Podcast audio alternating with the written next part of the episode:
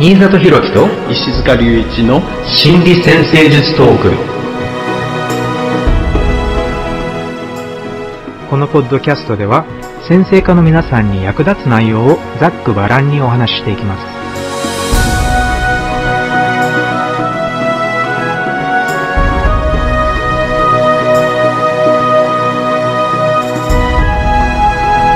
はい、皆さん、こんにちは。新里博樹です。こんにちは、石塚隆一です。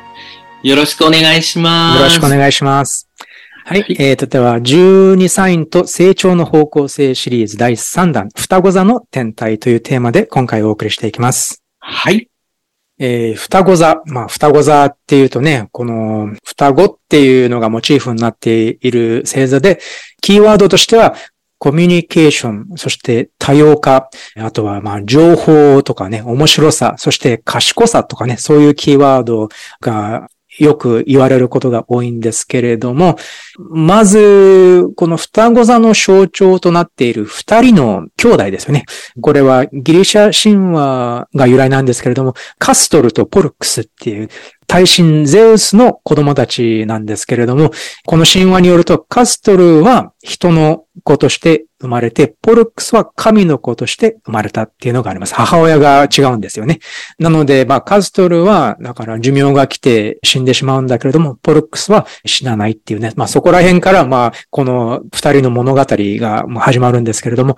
この象徴、この神話をちょっと考えてみると、つまり、まあ、一人は人間で一人は神の子っていう感じで、だから根本的に違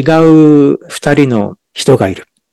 でう、んその二人が、まあ、兄弟っていう絆を通じて、まあ、繋がっていくっていうことなんですけれども、これってつまり、本当にいろいろな考え方があるけれども、まず、このコミュニケーションっていう言葉について考えるんであれば、全く異なる視点を持った相手と向き合うっていうことがね、まず双子座の象徴の一つなんじゃないかなと思っています。はい。会話をするときって結局自分と全く同じことしか考えない相手とだと、まあ会話をしてもほとんど何もだからお互いに与えるものがないとかね、そういうふうに感じるかもしれない。だけど、本当に面白い会話っていうのはもしかしたら全く異なる視点を持った相手とお話ししている時かもしれない。で、まあ、大体の場合、まあ、人生で出会う人たちっていうのは自分とは全く別の人生経験を持っているわけで、だから、そう考えると、やっぱり根本的に違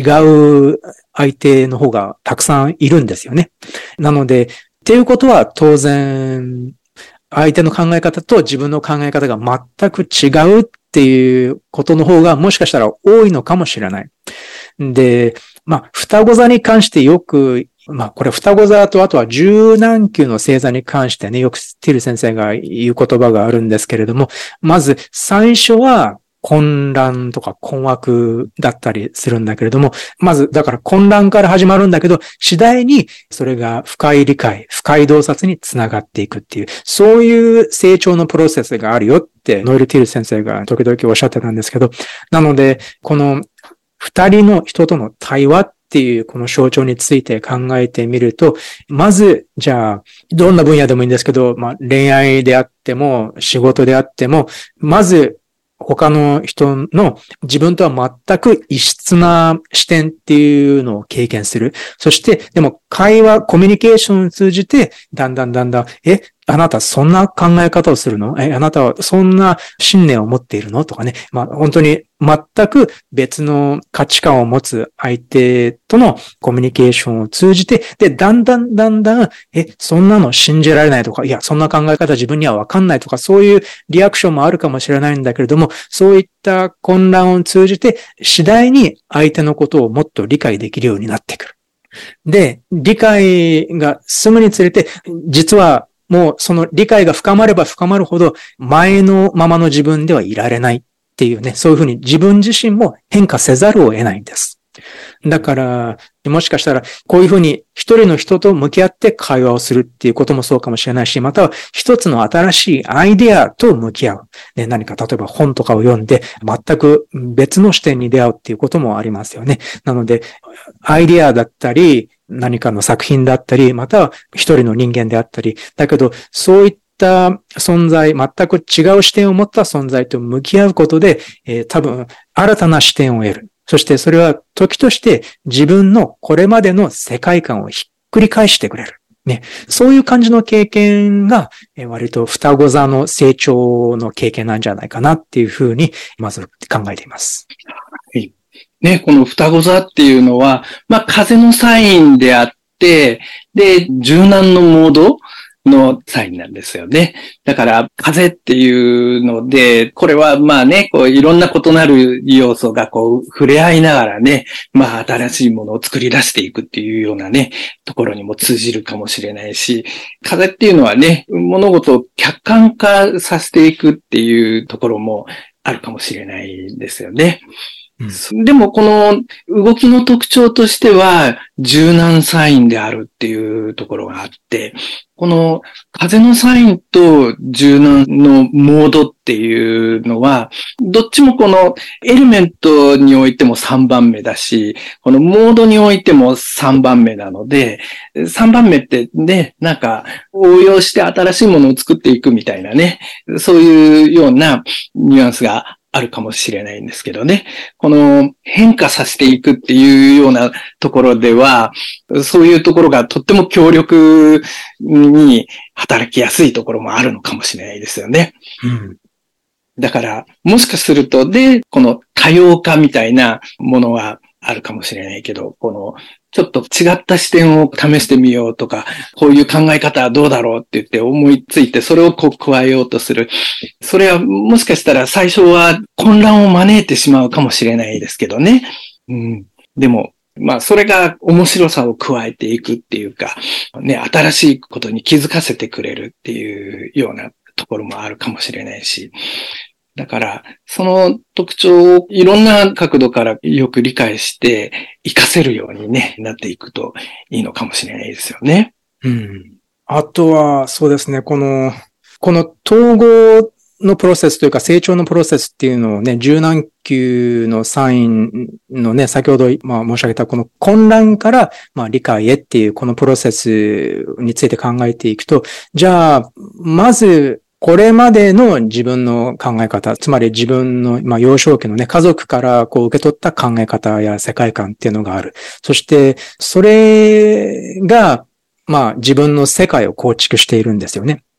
で、まあ、どこかの段階で、じゃあ、両親のね、親の家を出て、仕事を、あの社会に出て、まあ仕事をしたり、まあ恋愛をしたり、結婚したりっていうふうに、自分の住んでいた世界とはまたちょっと違う広い世界にこう住んでいく。で、そこで自分と全全く違う視点を持ったたくさんの人たちが、まあいる、ね、そういう社会に飛び出ていくわけなんですけれども、だからそこで自然にやっぱり混乱が起こるんですよね。で、そこで、まあ、柔軟球ならではのこの考え方をどんどんどんどんじゃあ変えていかなければいけないっていうね、そういうふうに成長していくっていうのが、この、まあ、柔軟球ならではの成長の仕方だからね。そうじゃない部分も当然自分の中にはあるけど、でも、この双子座とか他の柔軟球のサインに限って言えば、そういう柔軟な動きが求められる。で、ただ、最初のうちはそれを拒絶してしまうっていう動きも当然あると思うんです。うん。なので、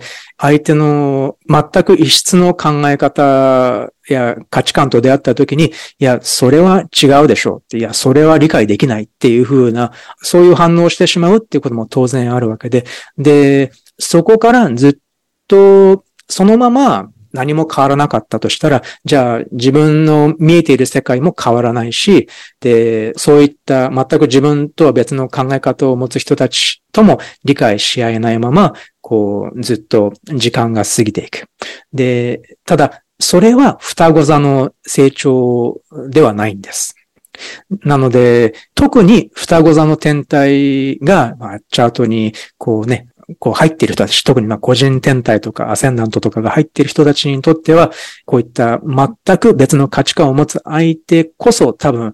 実は面白いこうね、世界をひっくり返してくれるような経験につながるような、そういう相手なんじゃないかなという、ね、なんかそういう視点も多分持っておくといいんじゃないかと思いました。はい。この柔軟サインのね、あの、成長のプロセスについて、私はね、あの、こんな風なイメージをこう持っているんですが、柔軟サインって、まあ変化しやすい特徴があって、それもこう相手に合わせて変化をしやすい、させやすいっていうところがあると思うんだけど、その、じゃあ柔軟サイン同士で、まあ向き合うとどうなるかっていうと、お互い相手に合わせて変化しようとするので、だから私はあなたに合わせますよって言って、いやいや、私ことはあなたに合わせますよって言って、最初どっちに向かえばいいのかよくわかんないような状態になってしまうみたいなね、混乱が起こる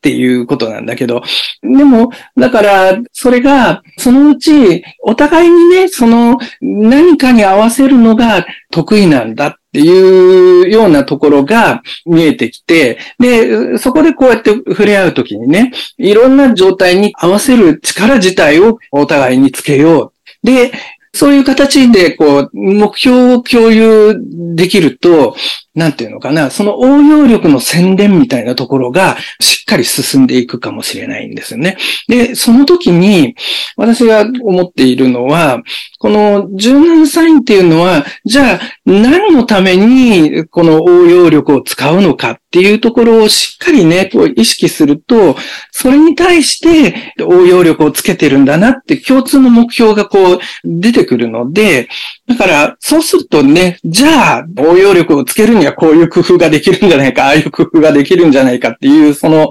柔軟サイン自体のこの反応が効果的に進んでいく。そんなようなイメージを持っているんですよね。だから、どっちかっていうと、特にこの柔軟サインっていうのは、その全体のプロセスっていうのかな。その、まあ、集団全体、どの集団に属して、その集団がどういうふうに成長していってるのかみたいなところのポイントをしっかり焦点をこう、持っていくと、とっても効果的にね、働き出すような気がしてます。うん。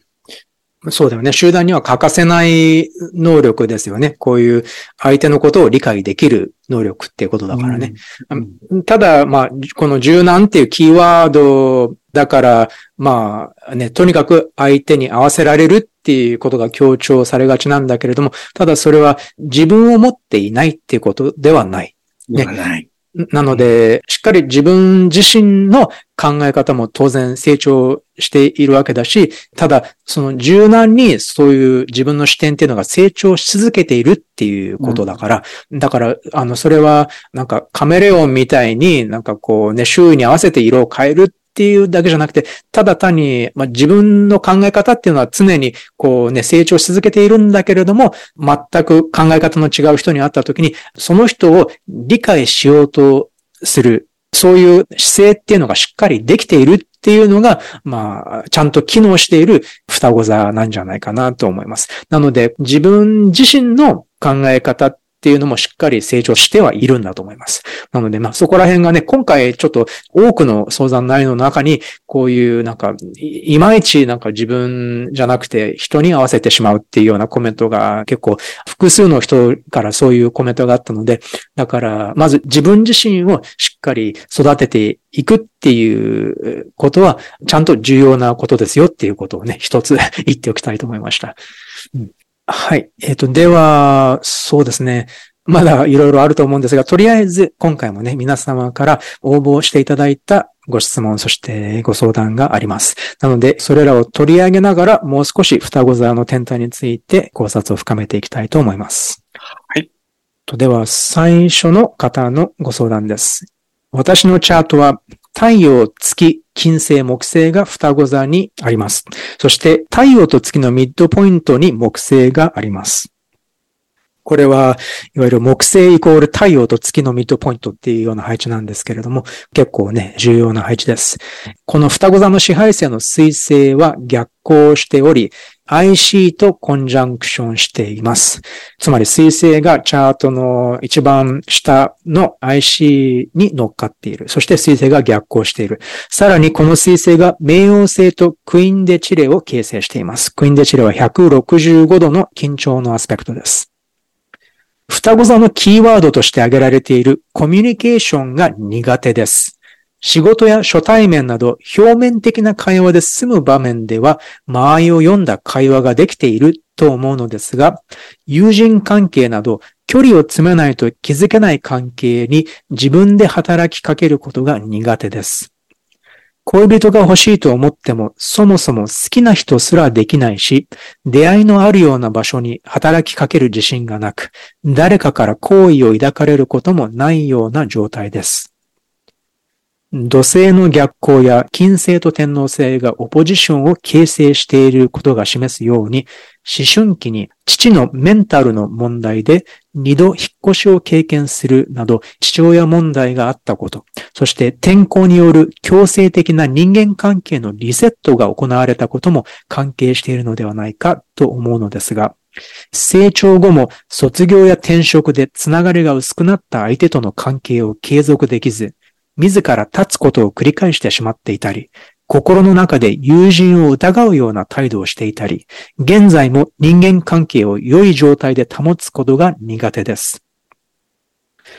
また、太陽、月、木星がコンジャンクションしていることもあってか、よく言えば裏表がない。悪く言うと、講師の区別がつきにくく、人間関係のちょっとした失敗を人生の大失敗に感じやすいのも辛いです。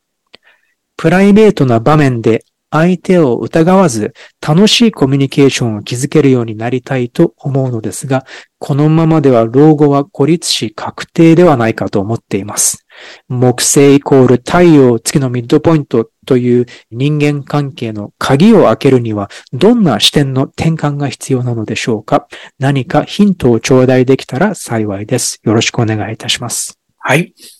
まあ、双子だけど、その双子のキーワードに上がってるコミュニケーションが苦手っていうことで、特にまあ、対人関係、深い関係の中でコミュニケートすることがなかなか思うように、あるいはしっかり信頼してね、やり取りをすることができにくいっていうお話ですね。ここで、まあ、双子のキーワードに上がっているコミュニケーションだけど、双子に、まあ、個人停滞たくさん入っているけど、コミュニケーションが苦手だっていう部分についてですが、これ、天体が入っているからイコール得意になるっていう話ではないんですよね。ここの部分はとっても重要なポイントかもしれないんですが、天体が入っているっていうことは、それはもしかしたら人生の経験の中で、そのサインのテーマっていうのが重要な成長なプロセスに関連をするかもしれない。でも、最初からそれが得意になってできるっていうような話ではないかもしれない。っていうことですよね。あと、その人生のその経験を深めるには、ホロスコープっていうのは、その天体が入っている部分、あるいは強調されている部分だけではなくて、他の要素とうまく連携させて、それを表現できる、まあ、利用できるっていうかね、そういう状況を作る力をつけていくことっていうのがとっても重要になるわけですよね。だから、天体がたくさん入って強調されているっていうのは、そういう力をつける中で、ある意味ね、鍵になる重要なテーマを示しているみたいに考えてみるといいのかもしれないと思います。ここでは、双子のサインの中に4つの天体が入っていて、で、そのうちの特に金星が天皇星とオポジションになっているっていう状況があります。さらにね、もうちょっとプロスコープを見ていくと、その双子の支配星の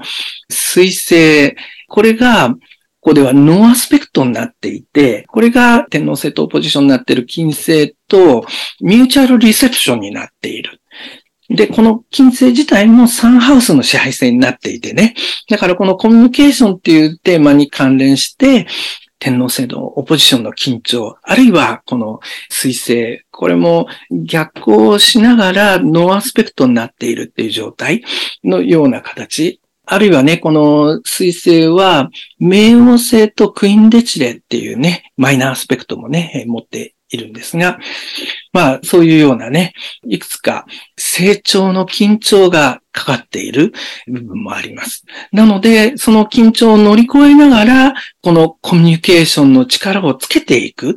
ということが、まあ、成長のプロセスの重要なポイントになるというふうに考えてみるといいんではないかなと思います。そこで、ここではね、特にこの友人関係など距離を詰めないと気づけない関係に自分で働きかけることが苦手っていうお話ですが、で、その苦手になったね、原因としてもこのお話の中でね、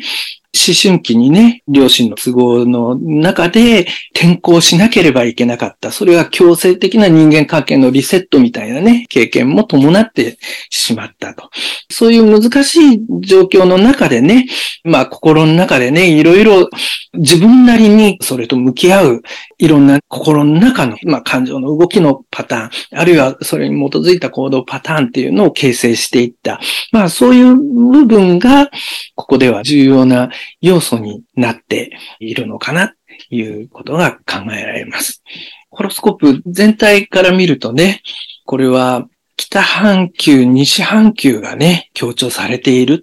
つまり、まだそういう難しい状況に対して、それほどうまい対応できるような力を持ってない幼少期に、家族の都合に合わせて、ある意味自分を後回しにしながら動いていかなければならない。そういう状況の中でね、最初の行動パターンを身につけて、それが無自覚に働き続けてしまう。そういうような行動パターンの形成の特徴っていうのが考えられます。それは、もしかすると、特に、金星と天皇星がね、オポジションになっている。この天皇星は11ハウスに入っていて、まあ実際この天皇星逆行しているけど、1ハウスの支配性でもあるんですよね。だから、ここでは本当はとっても自分自身のアイデンティティの形成にとって重要な要素であるかもしれない、この友達との関係っていうのを、もしかしたらその幼少期、それを後回しにして、それで今家族の状況に対応しなければならなかった。その難しい状態の中でね、心の中でそれを受け止めるために、いろいろ自分に言い聞かせていった感情的に繰り返しすり込んだ感覚みたいなのがこうあるかもしれない。まあ、それがもしかしたらね、この友人に対して酸っぱい酸っぱいっていう小狐がね、自分が手が届かない美味しそうなブドウに対して酸っぱい酸っぱいってこう言ったのと似たような形でね、本当は必要なんだけど、そこから意識をね、離すために酸っぱい酸っぱいっていうふうに認識していったのかもしれないな。そんなふうに考えることができるんではないかなと思うわけです。でも、その感情っていうのはね、大人になっ、小狐が背が高くなって、もうブドウに手伸ばせば届くようになってる。だから、いろんな状況も変わっ、あるいは他人に対する理解っていうのも、世の中の理解とかね、自分の状況の理解っていうのも深まってね、それに対してね、いろいろ配慮しながら、こう、動ける力がついてる。今だったら、そんなに難しくなく、実は友達に手が届くかもしれないんだけど、でも感情の動きっていうのは、それが無自覚に残ってしまいがちかもしれないですよね。だから、もしかしたらそういうような状態でこの感情が動いてるんではないかなっていうところを少しね、客観的に考えて理解してみる。で、そうすると今度、じゃあいろいろ改めて友人に対してやり取りをしようとしたときに、今反射的に気持ちがいろいろ動く部分があるかもしれない。まあ、それはもしかしたら疑ってしまうような気持ちが動くかもしれないけど、そこに、あ、ちょっと待てよって言って、この気持ちっていうのはもしかしたら繰り返し心の中で言ってた感情が出てきてるだけかもしれないないうふうに、そこでね、改めて思い直してみて、で、少しずつ、それとは違うパターンっていうのを作る努力をしてみると、だんだんとね、その感じ方も変わってくるかもしれないな、というふうに思うんです。で、その中でね、こう一つ重要なのは、自分自身の本当に必要な部分をちゃんとそこに乗せていいんだっていうふうに一つね、思えることっていうのが、もしかしたら重要になってくるのかもしれないな、というふうに思います。うんまあ、双子座にこれだけエネルギーが集中していると、コミュニケーションにエネルギーが向きそうなんだけれども、ただ、それを難しくする要因が、今ね、こう、石塚先生がお話ししてくださった、まあ、この幼少期の経験、また、まあ、思春期の経験っていうのにもね、そういったものが多分、ちょっとだから、統合されていないがゆえに、双子座のエネルギーをいまいちだから発揮しきれていないっていう環境があるっていうことですよね。これは、そうですね。ちょっとチャートをこう見て、まあ一番はっきりしているのが、この水星がね、IC にあって、で、つまり、まあこの幼少期の環境が考え方に大きく影響を与えているっていうことですよね。で、まあ、この土星が逆行しているっていうことで、このね、お父上が、まあ、思春期の重要な時に、こう、精神的な問題を抱えて、で、引っ越しまで2回引っ越しをしなければいけなかった。なので、これを読んで感じたのは、多分、信頼関係が失われた。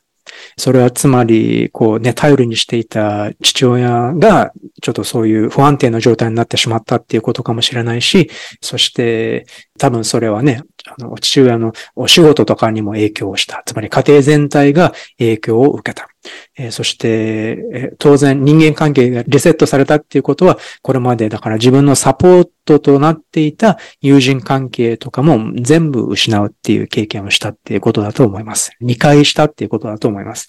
なので、当然そこから生まれるのは、じゃあ自分は何を信頼すればいいのかっていう、そういう根本的なちょっとね、考え方の中で、そういうちょっとね、今だから何か信頼できるものはあるのだろうかそして今の関係がいつまでも続くって信用できるんだろうかっていうようなね、そういう疑いの気持ちっていうのができてしまったのかもしれない。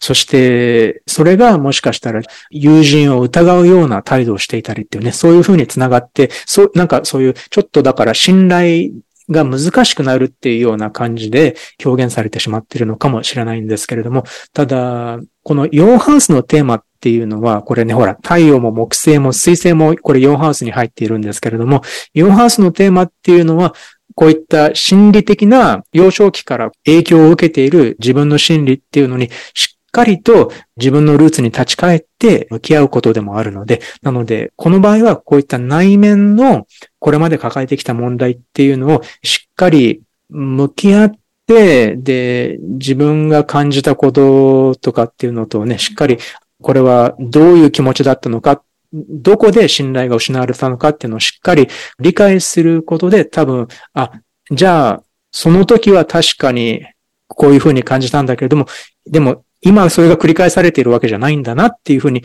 理解することもできるので、なのでまあこういうなんかちょっとね、幼少期を振り返って、そういう自分が例えば、これ11ハウスに結構多分エネルギーが向いてるから、自分がだから愛情を受けられなかった経験みたいなのがあるんだったら、そこら辺をまず見つめてみて、で、それがどういうふうに自分の考え方に影響を及ぼしたのかっていうふうに考えてみるといいのかもしれません。で、これはもちろん簡単でもないし単純でもないんだけれども、でも少しずつ、まあ、この方の質問の中でもだいぶこういうふうにすでにかなりの洞察を深めていらっしゃるっていうことはわかるので、だからこういうふうに洞察を深めていって、それが、じゃあどういうふうに現在の人間関係において自分の懐疑的なこう姿勢っていうのをこう明らかになってきたら、このね、理解を通じてね、明らかになってきたら、じゃあ、それを少しずつ変えていけるんじゃないかっていうふうにね、そういうふうに少しずつ、まあ、なっていくとは思うんです。で、もうちょっと言うと、その双子座の他の天体である、まあ、月や金星が今度は5ハウスの方に入っているんですね。なので、この5ハウスに入っている2つの天体は、おそらくもっと自分を表現したいと願っている。この双子座の月、双子座の金星。で、どちらかっていうと、これは、まあ、何らかの、例えば趣味とかでも何でもいいから、自分を表現するっていう現れ方が必要になってくる。なので、できれば、何でもいいから自分が楽しいと思うことを、まあ自己表現につながってれば一番いいんだけど、そういう自己表現の場を求めていけば、多分そこで友人と言えるような人たちにも出会えるんじゃないかなって思います。なので、そこまで行けば、また改めて違った友人関係の形っていうのを見つけることにもなるんじゃないかなと思いました。ね、このホロスコープはとってもこのノンアスペクトが結構強調されているので、だから独特な感覚をまず自分で見つけていってね、使っていくっていう特徴がとっても強いかもしれないし、でもそれがあの、実はだんだんと時間がかかるかもしれないけど、それは説得力につながっていくはずですので、で、まあそういう部分にね、しっかり自信持ちながらね、共有できていくといいですよね。うん。ですね。はい。じゃあ、そういう感じです。では、2番目の方のご相談です。私は双子座に3つの天体とアセンダントがあります。私の抱えている問題は何か一つのことに集中するのが難しいと感じるため、目標が実現できない状態が続いていることです。この目標というのは仕事における自己実現です。本業は事務員を長い間務めています。事務員だけだと生活が大変なため、副業としてテレフォンオペレーターもやっています。3年前から在宅で癒しの仕事ができるようになりたくて、星読みカウンセラーとしての勉強を始めてみたり、また、ウェブデザイナーにもなれれば自由度が高くなると思い勉強しましたが、一人で仕事をしてお金を生み出していくことに勇気とイメージが持てず、結局はテレフォンオペレーターの仕事をずるずるやめられていません。事務員としても、オペレーターとしても、仕事は向いていないわけでもないので、他にはヨガもやっており、その時間ももっと増やしたいなと考えています。ただ、そう考えても、星読みカウンセラー、ウェブデザインの勉強時間、あれこれの仕事の他にも、近くにいる年老いた母の生活のサポートもしたく、やることが多すぎて、あっという間に一日が終わってしまい、混乱しています。アドバイスいただけると嬉しいです。はい。これはとってもね、双子座っぽい悩みのね、様子のような気がします。すね、まあ、アセンダントも太陽もね、双子座にあって、そしてその支配性の水星も双子座にあって、双子座がとても強調されている様子もあります。で、まあお話でね、問題が何か一つのことに集中するのが難しいと感じるため、目標が実現できない状態。が続いています。まあ確かにこの双子っていうのの特徴で、いろんなものに視点を変えていく、多様化していくっていうところがあるので、だから特徴として一つのことに集中するのは難しいっていうところはあるのかもしれないですが、でもそのために目標が実現できないっていうふうにそこをつなげてしまうと、双子の力を抑えなくちゃならないな、みたいな認識になってしまうかもしれないので、そこは認識の工夫がね、こう必要かもしれないなと思います。だから、この双子の応用力みたいなものをこう活かしながら、でも長期的にちゃんとね、自分の人生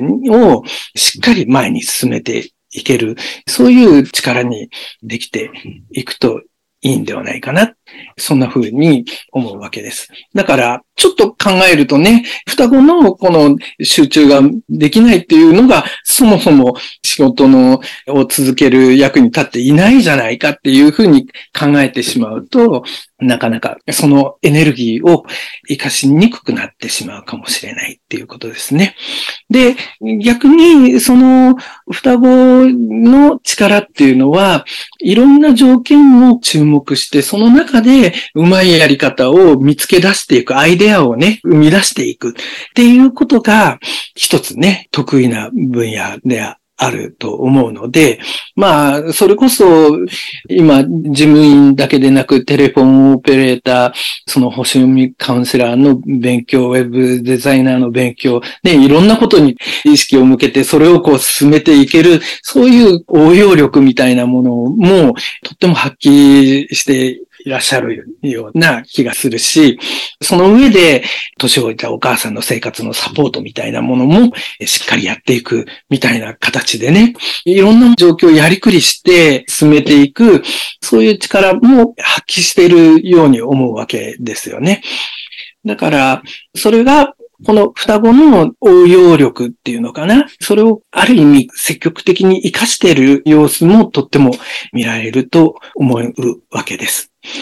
ただ、しかしね、えー、じゃあここで、じゃあ、それをさらにね、効果的に活かしていくっていうことをまたね、考え始めてもいいかもしれないと思うんですが、その時に、ここでは、もしかしたらね、それはいろんなタイミングでね、ちょっと長期的なタイミングで、時々長期的な活動の中での優先順位みたいなのをしっかり振り返ってね、長期計画を立てる時間みたいなものをとってもい。いいかもしれないですよね。状況は刻々と変化していくので、だから変化に合わせてね、バランスをこう変えていくっていうことも必要かもしれないですけど、でも少し長い目で見た中で、今はこれにちょっと力を入れていこうとか、今はこっちに力を入れていこうっていうのを少しね、意識していくことで、またそういう長い目で見た方向をしっかり作っていくことができるようになっていくかもしれません。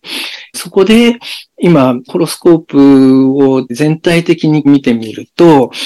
このホロスコープは、まあ全体的にね、東半球がとっても強調されているっていう状態があります。そして、いくつか、ね、緊張の配置がありながら、特にここでは私が注目をしているのは、火星木星のアスペクト。で、天皇星木星のアスペクトなどがあって、これは思ったことをそれほど深く振り返らずにどんどん行動に移していく、あるいはもしかしたら幼少期の環境の中ではどんどん行動に移していかないと攻められるような形でね、せかされるとか攻められるみたいな形でね、まあそういう形でね、素早く動く、そういう行動パターンを身につけてきているのかもしれないなと思うんですよね。で、それが合わさって、防衛的な東半球の姿勢と合わさってね、全体的なパターンが形成されている様子が考えられます。ということは、時々ね、その目の前の状況で慌てて判断をしないとっていうような形で判断をしていくと、その長期的な視点が反映されにくいような状況っていうのが出てきやすくなってしまうかもしれないので、でもその気持ちの動きとしては、これに反応しなければ、これに対応しなければっていうような気持ちが動いているかもしれないなと思うので、だからこれはおそらく時々ゆっくり長期的な状況を心の中でせかされるその意識をちょっとなだめながらね、今はこういうあれだから、まあ長い目で見るとこういうようなことだからいうところをこう振り返ってね、意識的に優先順位を整理する時間を作っていくっていうことがとっても有効に働いていくんじゃないかな。そんな風に感じました。このね、双子座の、まあ、表現の一つとして、一つのことからまた一つのことに目移りしやすいっていうのはあるかもしれませんね。このね、まあ、双子座のテーマである新しい視点を発見する、新しい情報を発見するっていう表現がね、またそれは裏を返せば、一つのことに集中するよりも、常に何か新しいことはないだろうかってね、ちょっと求めているっていう形があるのかもしれない。なので、まあ、この場合は、この方はもう長年同じ仕事を、まあ、要するに二つお仕事を結構長いことされておられる。そして、それに加えて、二つ、まあ、星読みカウンセラー、ウェブデザイナーの勉強をされている。なので、おそらくだからそれは全部長続きしている状況だと思うんです。だから集中はできているんですよね。多様化はしているんだけど、一応集中できている。なので、ここで多分、この双子座のエネルギーをじゃあどういうふうに目標を実現するために向けていけるのかっていうことに考えてみると、おそらく今必要なのは、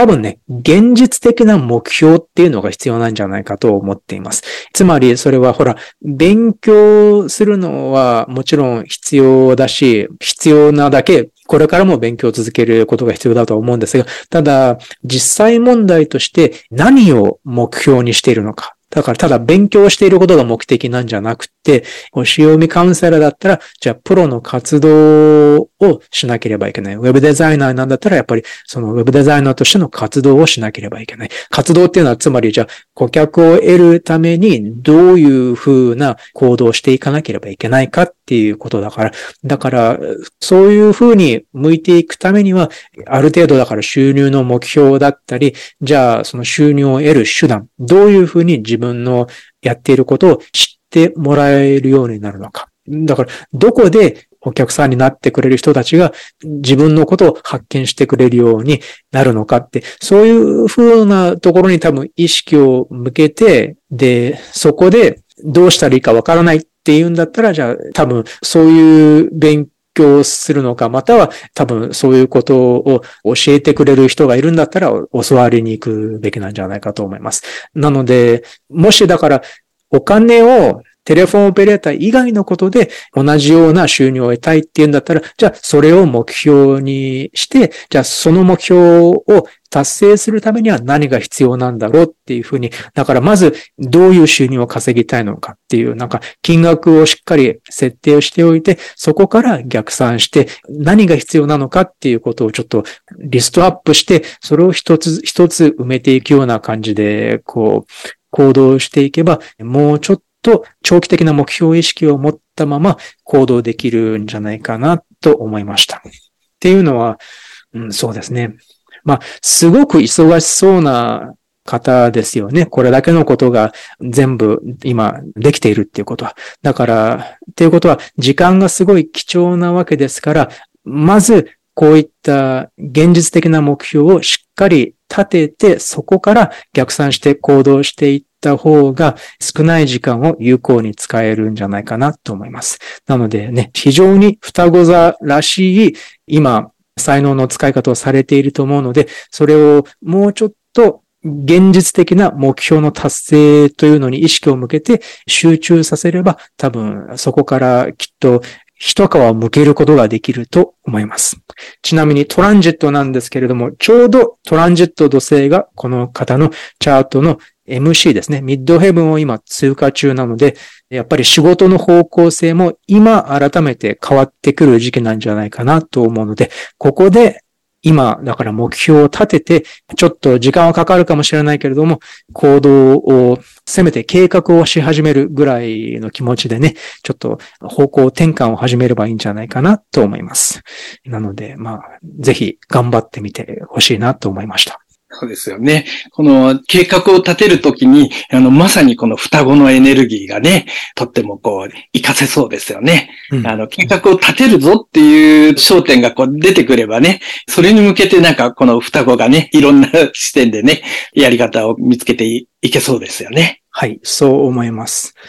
この他にも何名かの方のご質問、ご相談をいただいているんですが、そうですね。ちょっと取り上げる前に時間になりそうなんですが、ただ、一つ言えるとすれば、自分の視点には必ず限界があるっていうことなんです。なので、まあ、どういう状況で今お悩みの状態であっても、もしそれがね、一人で悩んでいる状態が長い間、長時間、長期間続いているっていう、そういう状況におられるのだったら、だったら、そこからは、どう頑張っても身動きできないことが多いので、一人で解決しようとするんじゃなくて、新たな視点を求めた方がいいっていうことです。それはつまり、まあ、なんか、そう、自分より経験持った人に相談しに行くとかね、相談できるような人がいるんだったら相談しに行けばいいし、またはなんかその目標の実現のために必要だなって思うところに、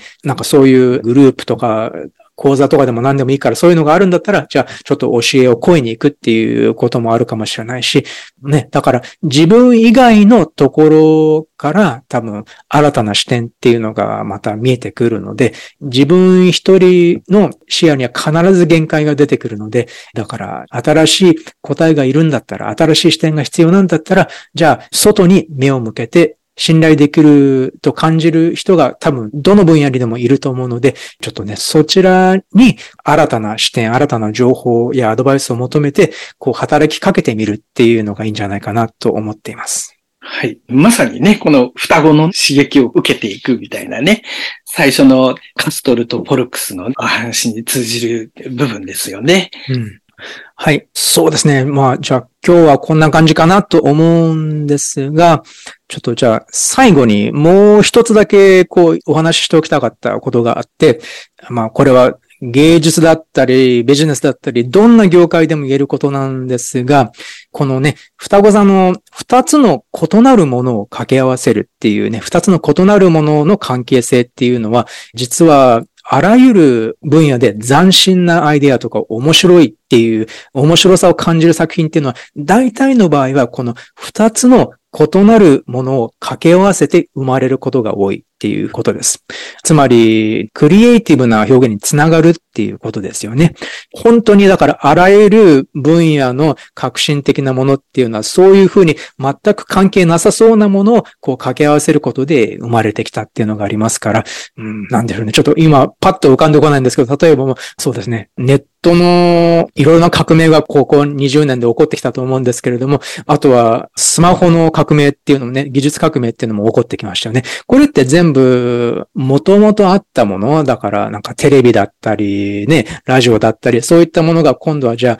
それをネットと合わせてみようっていう風な感じでね、いろいろ生まれてきたじゃないですか。だからなんかそういうのが、どんどんどんどん、こう、ビジネスが多様化してきたんですよね。今度はネットをベースにしたいろいろなビジネスの形が生まれてきた。なんかほら、楽天とかアマゾンとかそういうお店っていう概念と、なんかほら、コンビニみたいな概念と、そのネットっていう概念を合わせたら、なんかそういう今のそういうビジネスの形が生まれてきている。まあ、これでもビジネスだけじゃなくて、例えばなんか芸術の世界だったら、印象派とか、その印象派っていう一つの革命が起こった時がありましたよね。この印象派っていうのが出てきた時に、じゃあその印象派っていうその芸術での動きを、じゃあ今度は音楽に当てはめてみたらどうなるだろうっていう、なんかそういうような動きから、また今度はじゃあ音楽の世界でそういうなんか違った組み合わせが生まれてきた。まあなんか、ちょっと、ね、うまく言えないんだけど、いろいろな全く違うものをこう二つのものを掛け合わせることで面白い作品が生まれてくる。面白い芸術作品が生まれてきたり、またはなんか面白い物語や映画が生まれてきたり、または新しいビジネスのアイデアが生まれてきたりする。なので、多分、起業したいっていう人も多分だから新しいビジネスのアイデアとかが浮かんできたら大体の場合はそういうふうに何か二つの異なるものを掛け合わせることで斬新なアイデアができるっていうことが多いんじゃないかなというふうに考えてみました。なので、まあ、双子座のこのエネルギーっていうのはすごく面白い可能性を秘めているので、ぜひ成長させ続けていきたいエネルギーだなというふうにね、えー、考えています。はい。まあなんかクリエイティブなね、宮本っていうかね、そもそもだって人間だってね、そのお父さんお母さんの二人の人間がね、こう合わさって生まれてくるっていうことだから、うん何かね、こう生まれてくることの基本の中にね、そういうものがある。異なる二つの要素が合わさってっていうところがあるんでしょうね。この一人一人のホロスコープを取ってみても、やっぱりこの太陽と月の組み合わせっていうのだけでもね、だいぶ個性的な表現が生まれてきますからね。はい。という感じでね、まあ、双子座の天体、そして双子座の成長の方向性について考えてみました。今回も皆さんのヒントになればとても光栄です。最後までお聞きくださりありがとうございました。どうもありがとうございました。